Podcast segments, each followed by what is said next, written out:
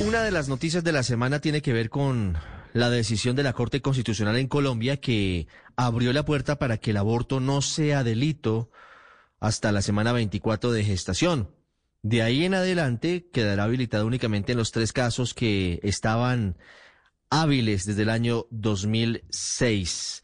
Nos atiende hasta ahora una de las líderes representantes del movimiento que pidió a la Corte que abriera la puerta a una despenalización total del aborto en el país.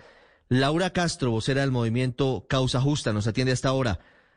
Laura, buenas tardes. Buenas tardes, Ricardo, para ti y para todas las personas que nos están escuchando. Gracias por la invitación. ¿Quedaron satisfechas ustedes en Causa Justa con esta determinación de la Corte? Bueno, pues yo quisiera empezar por, por comentar que desde el movimiento Causa Justa nosotros le planteábamos a la Corte revisar la inconstitucionalidad del delito de aborto por considerarlo un delito injusto, ineficaz y discriminatorio contra las mujeres. Y aunque esta era nuestra petición inicial, no obstante, consideramos que el plazo y las condiciones que ha, puesto, que ha puesto la Corte Constitucional son razonables y por supuesto son garantistas de los derechos de las mujeres, pues ha sido un fallo histórico que ha reconocido la autonomía reproductiva de las mujeres y en este sentido también ha reconocido la ciudadanía plena de todas nosotras. Laura, eh, el argumento que ha generado mayor controversia de este fallo es la apertura hasta la semana 24 para la práctica del aborto. Eh, incluso hay división entre los médicos ginecobstetras y hay quienes señalan que la semana 24 sería muy avanzada para interrumpir el embarazo. ¿Cuál es su opinión frente a ese argumento? Bueno, nosotras como movimiento consideramos que, como te decía anteriormente, este fallo es garantista de los derechos de las mujeres y especialmente de las mujeres que se encuentran en situaciones o condiciones de mayor vulnerabilidad.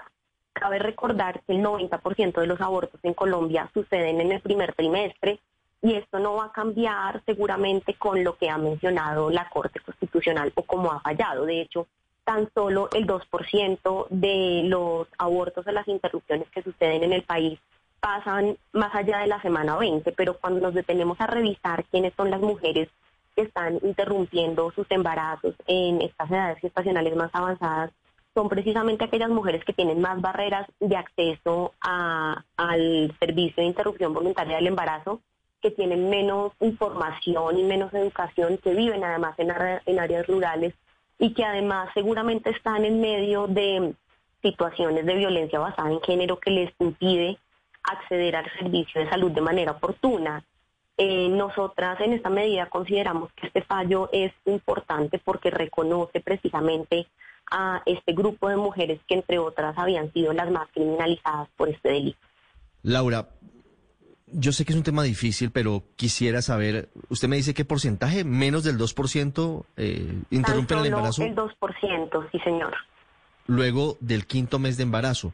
¿En esos casos no termina siendo eventualmente más riesgoso para la vida de la madre interrumpir ese embarazo?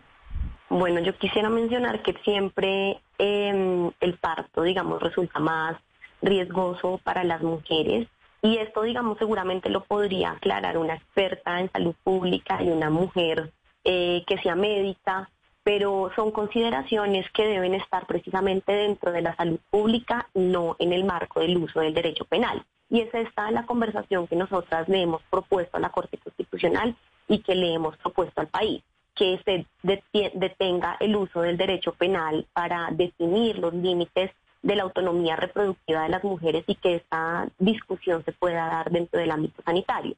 De hecho, recordemos que una de las medidas, digamos, de, esta sentencia de la Corte Constitucional es pedirle al Congreso que defina una política pública que sea integral en materia de salud y reproducción, que entre otras incluya acceso a métodos anticonceptivos, que incluya educación sexual y que incluya un servicio de aborto de interrupción voluntaria del embarazo comprensivo. Laura, ¿qué les responde usted? ¿Cuál es su punto de vista frente a quienes dicen que cuando estamos hablando ya de, un embarazo tan avanzado, no se trata de la posibilidad de que la mujer defina sobre su cuerpo, porque ya estamos hablando de dos seres distintos? Bueno, yo haría, digamos, dos llamados en este, en este caso. El primero es reconocer, digamos, la jurisprudencia de la Corte Constitucional frente al estatus de persona y es recordar que para el Estado colombiano y según la Constitución te reconoce como persona quien respira y digamos ya ha nacido. Eh, y el segundo llamado que haría es a mencionar y reiterar que son precisamente las mujeres más vulnerables a quienes está reconociendo este fallo cuando menciona que el aborto será libre o está libre hasta la semana 24 y posteriormente de este número de semanas seguirá vigente la sentencia C355 de 2006 o la despenalización vía el modelo de causales eh, que conocemos, digamos, hace más de 15 años, mediante la cual las mujeres pueden acceder en tres circunstancias ya determinadas. Para finalizar, Laura, ¿qué le responde usted al presidente Iván Duque y a otras personas que dicen que lo que hace la Corte con este fallo es abrir la puerta para que el aborto sea un método anticonceptivo a partir de ahora?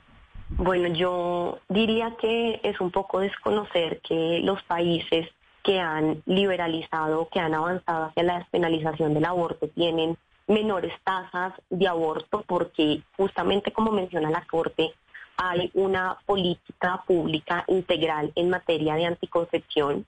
Y de hecho, cuando las mujeres acceden a abortos legales y seguros, salen con métodos de anticoncepción que les van a impedir, digamos, eh, la incidencia de nuevos abortos. Así que ninguna medida del aborto es un método anticonceptivo, entre otras porque para las mujeres la decisión de abortar es una decisión que toman con profunda convicción sobre su vida, su salud y su proyecto de vida.